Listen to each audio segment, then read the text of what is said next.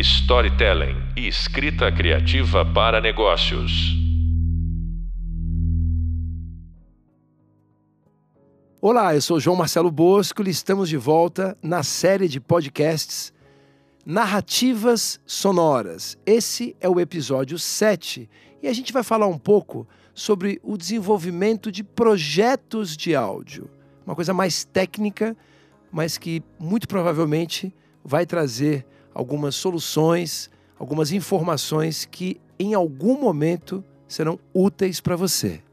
Estou recebendo aqui o Toco Cerqueira, tudo bem, Toco? E o Ricardo Câmara. Seja bem-vindo, Ricardo. Estamos nessa jornada aqui, esse é o sétimo episódio. E a gente vai começar já a falar sobre o processo de produção e desenvolvimento de projetos de áudio.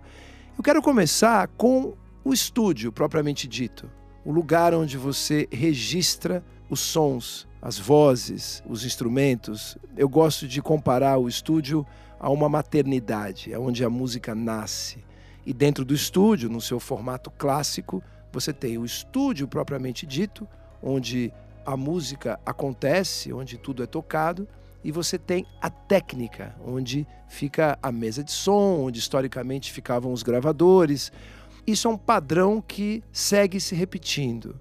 Há pequenas alterações, a tecnologia remodelou algumas coisas, mas essencialmente, quando a gente fala de um estúdio, a gente está falando de uma sala de gravação e de uma técnica. E aí, falando disso, quando a gente vai construir um estúdio, normalmente é uma caixa dentro de uma caixa. A box in the box. De preferência que essas paredes todas não se toquem, que a caixa que esteja dentro da caixa não toque as paredes exteriores e que ela fique flutuando, que ela não encoste no chão diretamente. E outros detalhes, como evitar os paralelos para não termos ondas estacionárias. Mas eu queria começar, claro, uma noção geral para que isso fique na sua cabeça. Quando, por exemplo, o Toco explica que registrar uma voz de um ator num set onde o cenário é grande e depois você vai dublar num estúdio e a cabine é pequena, você tem que emular aquela espacialidade, aquele espaço através de efeitos, de softwares ou mesmo de ou mesmo através de hardwares, né? câmeras de eco e delay e tal. Quando a gente tem um estúdio com um tamanho similar, por exemplo, ao lugar onde a ação foi gravada, onde a fala foi captada, isso traz uma verdade. Né? Então, trabalhando com narrativas sonoras, é importante ter uma leve noção desse lugar onde a música nasce, né? Os transdutores que transformam um tipo de energia em outra, as caixas de som, os microfones e tal. Então eu quero começar, Ricardo, fala um pouco a respeito do estúdio em si, e sobretudo não dos estúdios grandes, os clássicos, né, mas como essas ideias que já são testadas e aprovadas através das décadas chegaram aos estúdios de médio e pequeno porte. Afinal, num laptop hoje, você talvez tenha mais tecnologia do que os Beatles conheceram. Bom, é um assunto extenso, é um assunto complexo, mas ele nasce num primeiro momento da tentativa e erro, porque um estúdio ele é baseado em relações acústicas. E a acústica é uma parte da física muito complexa. E toda vez que o som está enclausurado, ou seja, está dentro de um ambiente fechado, ele tem comportamentos que podem hoje serem reproduzidos em modelos matemáticos, em softwares que fazem projeções acústicas do que realmente vão acontecer. Então, foram criadas várias técnicas, vários estúdios em tentativa e erro, e alguns padrões se estabeleceram, como os estúdios LEDE, LED. Que é o Live End Dead End. Isso. A frente dos estúdios são mortas, são amortecidas, né, com material absorvente, e a traseira é uma parte difusora reflexiva. Então vamos lá, eu estou de frente para a mesa de som aqui, ou para o meu laptop, eu tenho um par de caixas de som na minha frente que eu estou olhando para ela agora. De onde eu estou sentado para frente é um som mais morto, mais seco. Isso, para que essas reflexões que acontecem muito próximas não causem cancelamentos e nem reforços na distribuição do som na sala. E aí, onde eu estou sentado aqui, de frente para o meu laptop, para a minha mesinha, para o meu monitor, para o meu par de caixas de som, de onde eu estou para trás, é mais vivo o som. Isso. Uma vez que a energia acústica passa por você, ela é difundida no ambiente, distribuída e amortecida à frente, enfim. Tudo isso com muito com cálculos ou ainda na tentativa e erro para que as distâncias é, também sejam respeitadas para que esses fenômenos de cancelamento, de interpolação de energia no ambiente seja mais uniforme. Idealmente, é muito difícil você chegar a uma resposta plana. Por isso, o grande foco de um tratamento no estúdio, numa sala de controle, é o sweet spot. É o ponto onde são tomadas as decisões críticas de áudio. É o ponto onde se mixa, é o ponto onde se avalia efetivamente. Qualquer ponto fora do sweet spot ele pode ter uma coloração desde que não interfira nesse ponto. Numa sala de gravação, uma coisa importante são as dimensões. As dimensões elas precisam estar em concordância para que os efeitos modais causados na sala sejam menores e isso já foi exaustivamente estudado por Beranek e alguns outros físicos e que nortearam a arquitetura acústica de várias salas no mundo. Então, uma sala muito pequena, e hoje a gente vê que os estúdios que antigamente eram grandes espaços, que gravavam orquestras, hoje migraram para lugares muito pequenos. E quanto menor essas dimensões, mais difícil é tratar o som. É, a gente vendo, por exemplo, a nossa audição vai de 20 Hz, o super grave, até 20 mil Hz, 20K, aquele hiperagudo. Uma onda de 20 Hz, então, por exemplo, se você é uma pessoa que está acostumada a ouvir hip hop, se você está acostumado a ouvir trap, enfim, qualquer música que o grave seja proeminente, né? Você está falando de uma onda de 20 Hertz, aquele gravão, uma onda que tem 17 metros. Então o trabalho do projetista é colocar essa onda de 17 metros dentro do seu estúdio de uma maneira que ela caiba ali, ou seja, atrás de você existe todo o equipamento que é construído acústico para se comportar, entre aspas, como se aquela parede não tivesse ali, como se ela tivesse mais distante, porque senão a onda bate atrás de você, volta e fica tudo embolado. E claro, a gente nunca está ouvindo uma única frequência. Quando você está tocando uma música, são muitas frequências tocando simultaneamente. Então, o trabalho do engenheiro acústico é um trabalho de muita observação, de tentativa e erro, como disse o Ricardo, porque, mesmo estabelecendo cálculos que já são consagrados, em cada ambiente você vai ter que fazer outros cálculos e outros cálculos. Você tem uma parede direita que tem uma, uma variação de 3 graus para um lado em relação ao outro projeto que você fez, já são outros cálculos. Então é muito comum quando um estúdio é montado, ele sendo, entre aspas, corrigido, ele afinado com o passar do tempo. Toco, esse conceito técnico do estúdio, né, a gente sabe que também está presente na sala do cinema, onde muitas das coisas que você faz são assistidas, ouvidas, e também né, nas casas das pessoas, onde normalmente não há um projeto acústico. Né? Então, quando você vai trabalhar, para onde você governa? Por exemplo, no estúdio, quando a gente vai mixar, se não estiver tocando bem no celular, os artistas falam: peraí, precisa tocar bem no celular, tem que tocar bem em todo lugar, mas se não tocar bem no celular, eu estou é, sozinho, né? Você deu um exemplo bom, né, também do carro, né, do Rolls Royce, né? Ah, sim, do Maurice White, né? Maurice White, ele era band leader de uma banda importante dos anos 70 e 80, Earth, Wind and Fire, e ele tinha um complexo de estúdios e ele fez um negócio inimaginável à época. Ele colocou no estúdio dele um transmissor de FM para transmitir para o carro dele que estava dentro do estúdio, lá no estacionamento, porque ele queria ouvir o som da rádio, como aquilo que ele estava produzindo, aquela música, iria tocar na rádio, que tem o transmissor, tem os compressores para fazer o sinal chegar mais longe. Naturalmente, o som na rádio, por melhor que seja, ele soa diferente, né? Então, o Maurice ele colocou esse transmissor e dentro do carro ele botou um segundo som. Era um Rolls Royce, um carro de luxo, mas ele colocou também um som é, do público padrão americano, que era um som da loja Radio Shack. Então ele colocou as caixas da Radio Shack e uma chave. Então ele tinha as duas coisas numa só.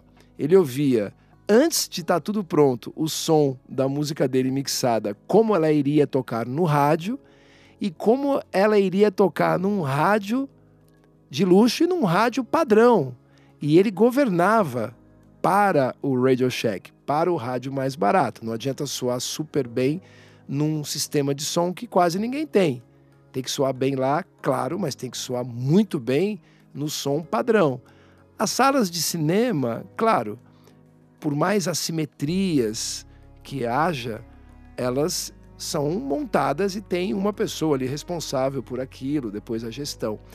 Nas casas, onde boa parte do que você hoje mixa e finaliza, onde isso é ouvido na maior parte das vezes, na maior quantidade das vezes, sobretudo depois da explosão das plataformas de filmes e vídeos e documentários, você apresenta o teu som num lugar que não foi preparado. Então a minha pergunta, acho que você, sabe dessa resposta também, Ricardo, é para quem que você governa? Quando você está ali mixando, e é importante lembrar que o Toco mixa numa sala de cinema, né? O estúdio dele é uma sala de cinema para saber como vai soar lá.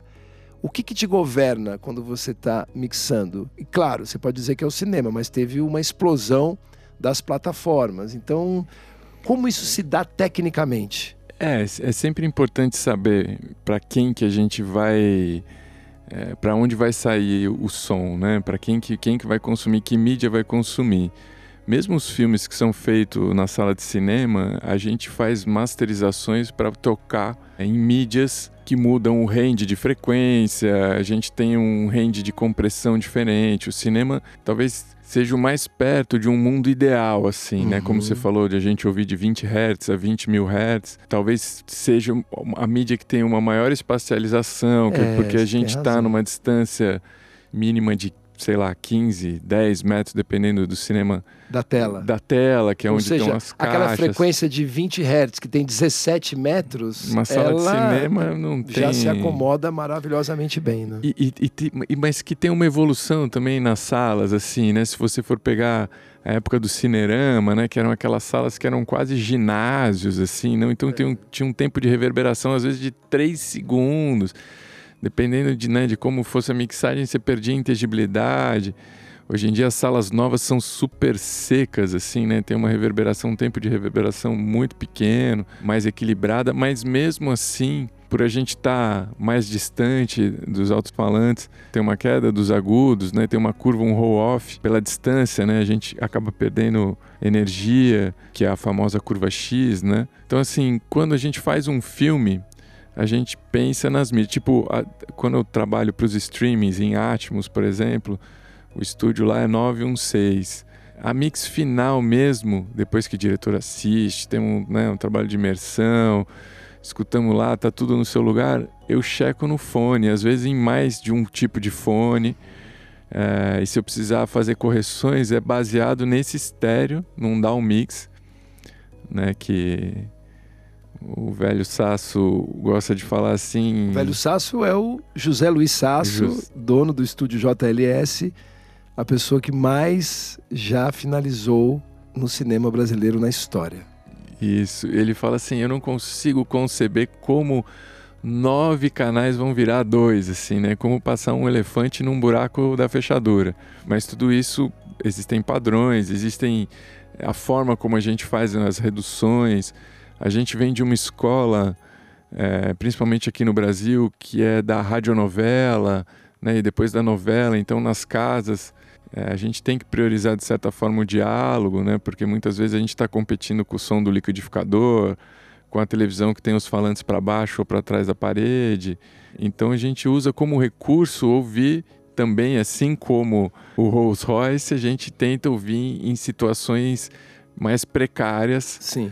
Né, de televisões com baixa resposta de frequência, em fones menores, a gente ouve e óbvio que não vai soar igual, mas se o principal que a gente precisa ainda se permanece ali. A média está ali, né? Eu acho que isso é uma coisa constante em todo tipo de estúdio, seja estúdio de música, estúdio de publicidade, estúdio, enfim, de mixagem de cinema e séries, documentários, que é você ter mais de uma fonte sonora para você conseguir emular aquela mesma mixagem, aquele mesmo som em diferentes sistemas. Em ambientes diferentes. Né? Exatamente. Né? Isso é muito comum, né? É um erro que as pessoas cometem com frequência no início da sua vida profissional, que é montar um sistema ali onde você escuta super bem e tal e tomar aquilo como uma base. Então vamos supor um jeito bem simples de explicar. Você tem um monitor que você escuta e que esse monitor tem um som agudo que você adora, super agudo e você acha lindo agudo e super grave. Ele tem as duas pontas bem salientes, bem presentes, então é muito gostoso de ouvir. Quando você está ouvindo agudo num volume bom, você não puxa mais agudo. E a mesma coisa para o grave. O grave está bom. Só que aquele grave e aquele agudo só existem naquela sua caixa de som e que poucas pessoas têm. Que você trabalhou bastante, comprou uma super caixa. Ela não é referência. Então é muito frequente, na maior parte dos estúdios que já visitei na vida, grandes ou pequenos, que você tenha às vezes uma caixa bem simples, né? Que é o, é o som da rua, é o som da verdade. Nós não percebemos o som, as intensidades do som relativos à frequência da mesma forma. A nossa audição é mais sensível no centro desse espectro que você disse, que você já falou de 20 Hz, que é o grave mais grave que a gente ouve, a 20 mil Hz, que é o agudo mais agudo que a gente ouve, algo em torno de 1 kHz a mais ou menos 4 kHz, mais ou menos, é a região de maior sensibilidade auditiva. Que é meio onde está a fala, né, Ricardo? Exato. Isso. Que naturalmente está ligado à nossa evolução. A gente tem que ouvir uns aos outros e o nosso cérebro foi sendo desenhado para priorizar essa região de frequências da isso. fala, não é isso? Isso. Sim. Dois cientistas no início do século passado, eles fizeram vários testes em plateias, analisando a percepção humana quanto à frequência e amplitude. E eles chegaram a algumas conclusões. Primeiro é essa sensibilidade do centro da audição humana. E criaram uma curva chamada, é a famosa curva de Fletcher-Munson, que é a curva de loudness. É como nós percebemos o som. Por exemplo, eu, eu emito uma frequência em 1 kHz.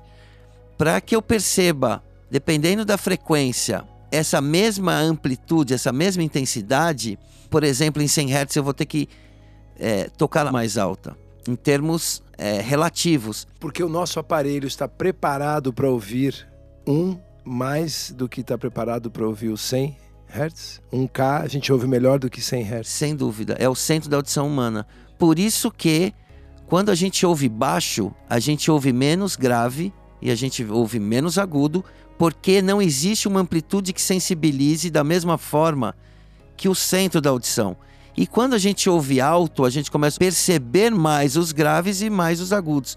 Fletcher e Mulson é, criaram essa, essa tabela desse loudness, como a gente percebe, que hoje já foi atualizada. E isso foi muito importante à época, porque era a época da telefonia. Então eles estavam tentando entender como aumentar a inteligibilidade das transmissões das linhas telefônicas à época. Então esses estudos ah, então, foram conclusivos para mostrar como a gente percebe o som. A gente não percebe o som de forma igual.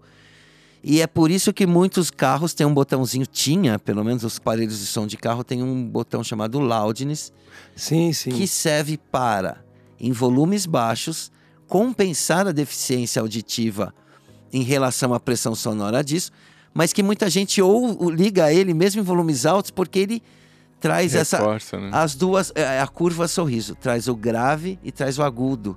E esse médio fica mais afundado, então dá uma percepção mais. O interessante é que o botão do loudness é, em muitos aparelhos ele não existe mais, mas você aperta lá dentro de, do, da área de equalização, você tem o loudness. E aí automaticamente vem essa curva sorriso que você falou, que traz as duas pontas. Agora é interessante ver que o trabalho dos dois engenheiros, né? é, ele começou por uma necessidade de compreender o que estava sendo falado naquele telefone. Né? A mensagem precisaria ser entregue. Então, o que, que o ser humano escuta mais? Sabendo isso, mapeando isso, você coloca um microfone e, e consequentemente, um fone que privilegie essas frequências. Né? É, ou que não precisa. Por exemplo, os primeiros telefones eram a cápsula, o elemento, o transdutor, era carvão, muito simples, muito barato. E que tinha uma resposta de frequência pequena, mas dentro desse. Dentro dessa faixa de inteligibilidade. É o som do telefone, aquele som que não tem um agudo, não tem um grave, e fica aquele som meio. E, e que era o suficiente. E é óbvio que quando veio o digital, o digital consegue ter esse espectro inteiro digitalizado, seja ele comprimido no termos de dados, com arquivos menores através da compressão, Aham. para que a transmissão ocorra ou não. Então a primeira coisa que é notável para quem tem a minha idade e a sua era o som do telefone como era antes. Que inclusive virou um efeito da música pop, né? Exatamente. Quase todos os artistas já usaram em algum momento o sonzinho de radinho, que a gente É. brinca. Até, até tem plugins hoje que fazem isso. Eu acho interessante falar a respeito disso porque você vê que é uma conjunção de fatores. E o telefone, que foi talvez é, o instrumento, né, o aparelho que inaugurou essas possibilidades todas lá no século ainda XIX, esse tipo de variável a gente tem também na sala de casa e a gente tem isso no cinema. Porque você vê, Fletcher e Munson, eles tiveram que acomodar uma série de variáveis. Primeiro, o que, que as pessoas escutam mais, em média. E é uma audição, claro, semelhante, mas não é igual. Neurofisiologicamente somos parecidos, temos aqui a orelha, né? a pínea, mas elas não são exatamente iguais, mas elas são semelhantes. Então vamos mapear o que as pessoas escutam. Aí tem um segundo ponto: isso que é capturado precisa ser transmitido. E aí a transmissão hoje, 0 e 1, um, etc. Mas a gente está falando de um momento onde eram fios, exclusivamente fios, né? Então, uma grande é, ciência realmente, né? E, e a mesma coisa quando falamos de finalização de narrativas sonoras, elas ainda estão presentes quando o Toco ou o Ricardo estão mixando algo e eles têm que levar em consideração que aquilo vai para um cinema do tipo X e também vai depois uma outra versão dessa mixagem é para ser vista em casa e aí, poxa, como a gente vai achar um denominador comum entre as casas? Mesmo que todas as casas tenham uma TV da mesma marca, mas são TVs diferentes, instaladas em lugares diferentes, a disposição acústica é diferente, enfim.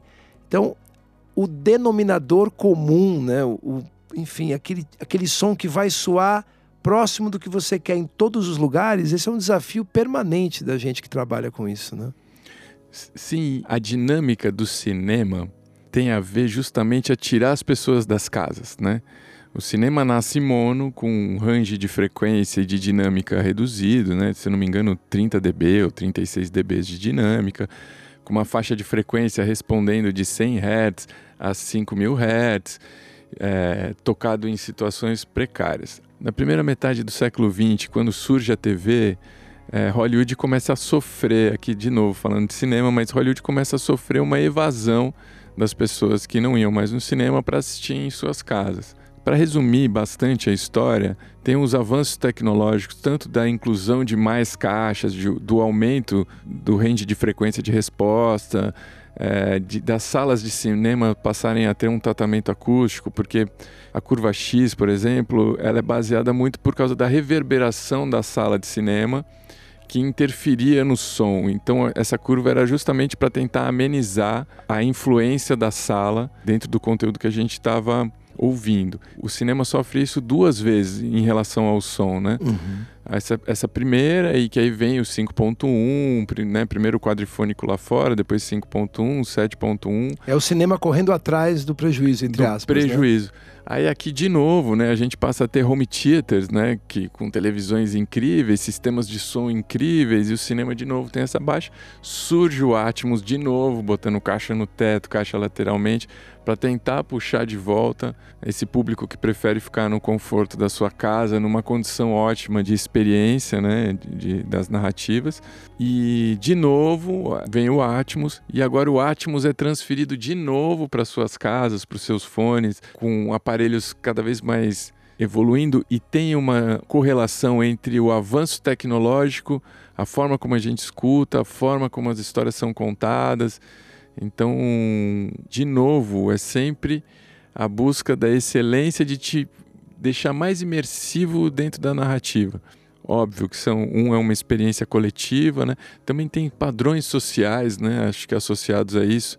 Né? A gente volta de novo assim a forma como a gente escuta. A gente é de uma geração. A minha filha, por exemplo, vai ter Quantos anos? minha filha tem seis anos. Ela vai criar, né, o seu código de escuta, o código cultural, aonde é, onde a tecnologia que ela nasce favorece ela ouvir e permitir coisas que para mim podem me incomodar, né? Tipo os redutores de ruídos, né?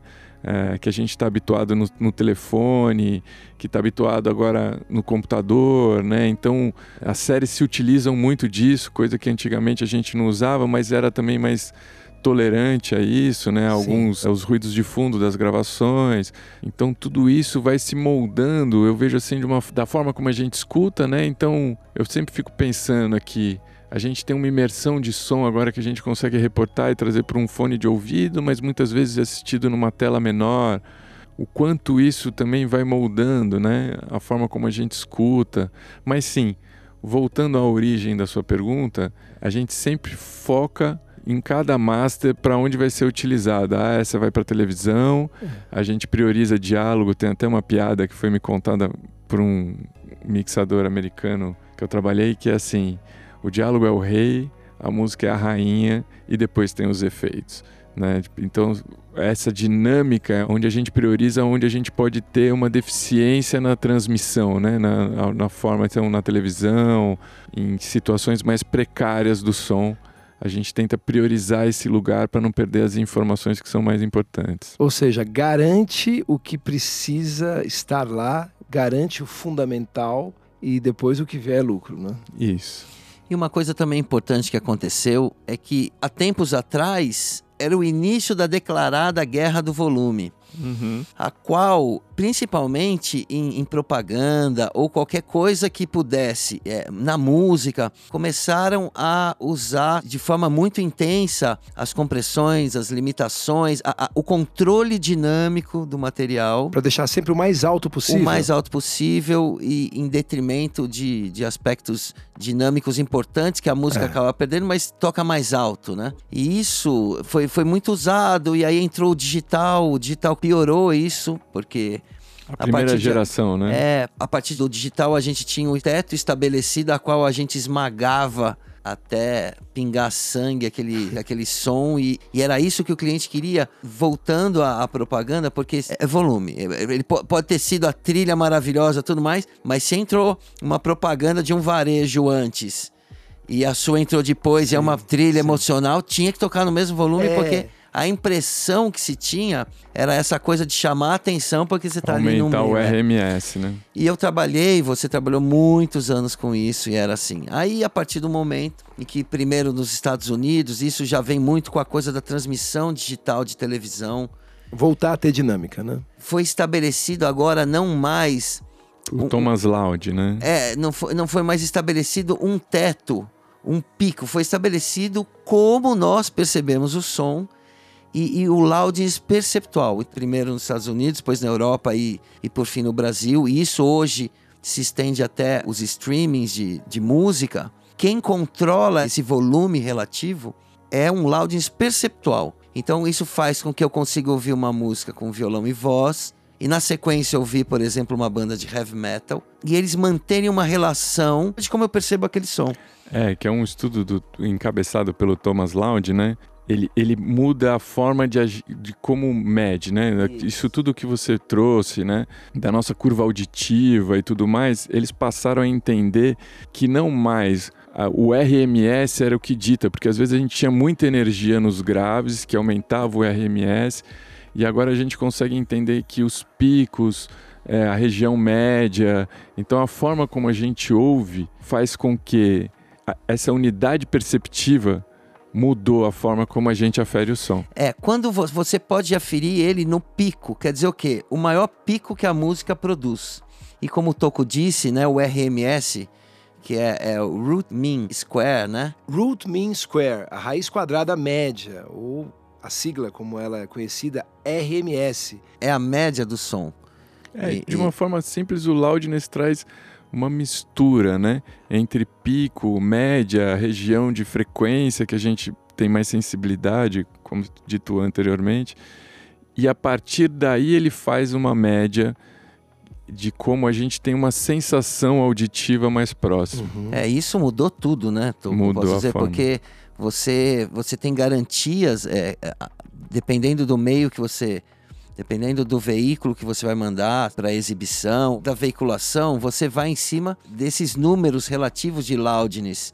E, e, você tem certeza de que vai tocar dentro da, de, uma, de uma média. E é uma eterna evolução, né? Porque o loudness nasce por uma necessidade da transmissão da TV, de novo, justamente como você disse, os conteúdos, os filmes entravam no volume e os comerciais é. Entravam é, incomodando é, até as hoje pessoas. vemos isso, né? Se você colocar num, numa plataforma de música, ou enfim, ou se você for para a sua plataforma de stream, é, há ainda uma certa diferença, há ainda uns degraus de volume entre as peças. Cada vez menos, já foi muito pior. Às vezes estava ouvindo um som, aumentava o volume quando vinha a próxima música, quase explodia suas caixas, mas realmente ainda existe. Melhorou, mas ainda existe. É, porque acho que é um processo de adaptação ainda, né? Os conteúdos têm que chegar, algumas coisas a gente trabalha muito filmes antigos que tem que se padronizar e entrar nisso mas vem de uma necessidade que vira lei, aí passa, só que aí a gente passa a perceber isso, e hoje já existem evoluções da própria da própria do próprio loudness, né? Porque antes era medido no conteúdo todo, né? Assim, vou falar especificamente, né, do audiovisual, ele era medido no conteúdo por inteiro. Uma né? hora e meia de filme você media inteiro. É, e em tudo, né? Hoje em dia a gente já estabelece uma relação baseada no diálogo, porque no fundo a mixagem está toda em torno a esse cara, né? O diálogo. Então, se o diálogo está dentro dessa uniformidade, a gente percebeu que para uma saúde em termos emocionais e, e do conteúdo, da percepção, da, da inteligibilidade. E não só, e, e, e trazer assim para a gente poder voltar para esse lugar e para a gente ter mais liberdade para contar as histórias com mais dinâmica e tudo mais, a gente percebeu que se o diálogo se, se mantém constante, a gente pode ter mais flutuações entre mais energia na música, mais energia, menos energia num dado momento, sendo que a gente mantendo esse diálogo estável, a gente continua dentro da narrativa sem ter esse degrau é, de volume. de volume e mantém ainda a dinâmica. A gente não precisa achatar como na época do RMS que a gente precisava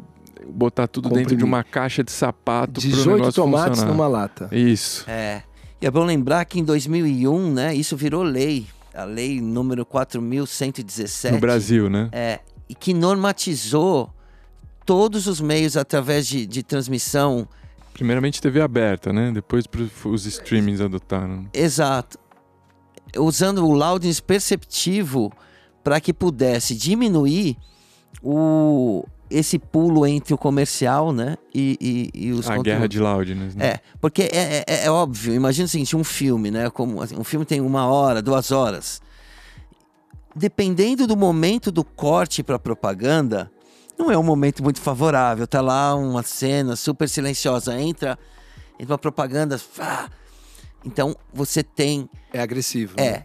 Com o loudness perceptual, então às vezes a gente ainda vai perceber esse pulo dependendo dessa interface, esse interfaceamento entre o que vem antes e o que, o que estamos ouvindo. É, mas ele é muito menos do que era antes. Sim. A meta, no final, era a qualquer custo que aquilo tocasse no maior volume que a mídia pudesse tocar. A música sofreu com isso também. Muito, muito né? a música sofreu muito. E tem muitas. Tem muitos estudos que mostram isso, né? Bom, além de um problema mundial, uma epidemia mundial de surdez, né? Porque as pessoas é. acabam colocando fone. Hoje tem uma quantidade de fones no mundo que nunca houve, né? E se a gente lembrar, o primeiro Walkman foi lançado em julho de 79 pela Sony no Japão. E daí para cá, a explosão do número de fones foi assim absurda. E aí há, assim como há uma epidemia de dor na cervical por causa do celular, fica todo mundo abaixado, há uma epidemia de surdez. Quando você compra um fone, você pode ver, o manual tem três páginas e a parte de segurança tem, assim, é um, é um bloco de 30 páginas falando de todos os riscos. Por que, que a gente está tratando disso aqui? Né? Não é uma conversa técnica é pela técnica. É porque, se há um degrau de volume durante uma cena do filme, você pode desconectar a audiência, o público, quem está assistindo. Então, tudo que a gente vê na construção do áudio de um filme, seja a música, o diálogo ou os efeitos, é no sentido de você, em determinado momento, esquecer de tudo aquilo, não racionalizar e simplesmente assistir a um filme, sem fazer esse exercício que quem trabalha com isso faz de maneira involuntária muitas vezes, embora muitas vezes não, não queríamos fazer, que é ir dissecando tudo. Então, é um trabalho para tornar tudo aquilo uniforme, para você manter as dinâmicas, para você caminhar tanto do ponto de vista musical quanto do ponto de vista de efeitos sonoros junto com o roteiro, privilegiar o diálogo, né? eu acho que isso tem que ficar claro para todos, né? É importante ficar que o diálogo é o mais importante, a não ser que seja um filme mudo. Perfeito. O diálogo é quem rege tudo e em torno do diálogo você constrói todas as outras é, decisões como se você estivesse colocando duas pessoas numa sala para fotografar. Se você coloca um sofá em cima do outro na frente das pessoas, você não as vê mais. Então, a organização daquela sala, a disposição dos móveis faz com que você veja mais ou menos. Veja uma vitrine, por exemplo. Há uma ciência em quem faz vitrines, e eu conheço algumas pessoas que fazem isso, de você colocar as coisas dispostas de maneira que elas pareçam que estão no seu dia a dia. Você está olhando ali para uma sala que está montada numa vitrine, você sente que está numa sala, mas tudo é colocado de maneira que você consiga ver. Então, acho que é uma metáfora, um paralelo interessante. Se você cria um monte de móveis e bota as pessoas sentadas todo, todas no mesmo lugar de uma sala, você não tem a mesma compreensão do que organizando aquilo, né? Então, esse espaço para o diálogo é como se fosse um ninho ali que você separa aquele ninho está preservado e o entorno é regido por aquele diálogo. Então, todas essas coisas que dissecamos aqui fazem parte da busca por essa reprodução do que é a vida dentro de uma tela, dentro de uma peça. Como um mobile, né? Tem que ter esse equilíbrio fino. Lá no início eu estava falando sobre arquitetura de salas acústicas, salas de controle, salas de gravação, seja 5.1, 7.1 ou Atmos 7.14, 9.14, 6, enfim. Aquele padrão em frente morta, traseira viva, ele deixa de ser o ideal e o amortecimento da sala fica muito maior amortecimento acústico. Quer dizer o quê? Menos reflexões. Por quê? Porque a gente agora tem fontes sonoras espalhadas por esse ambiente e a interrelação delas criam fenômenos mais complexos. Então, são salas um pouco mais mortas, mais controladas, com menos difusão, para que o controle posicional do som seja mais preciso.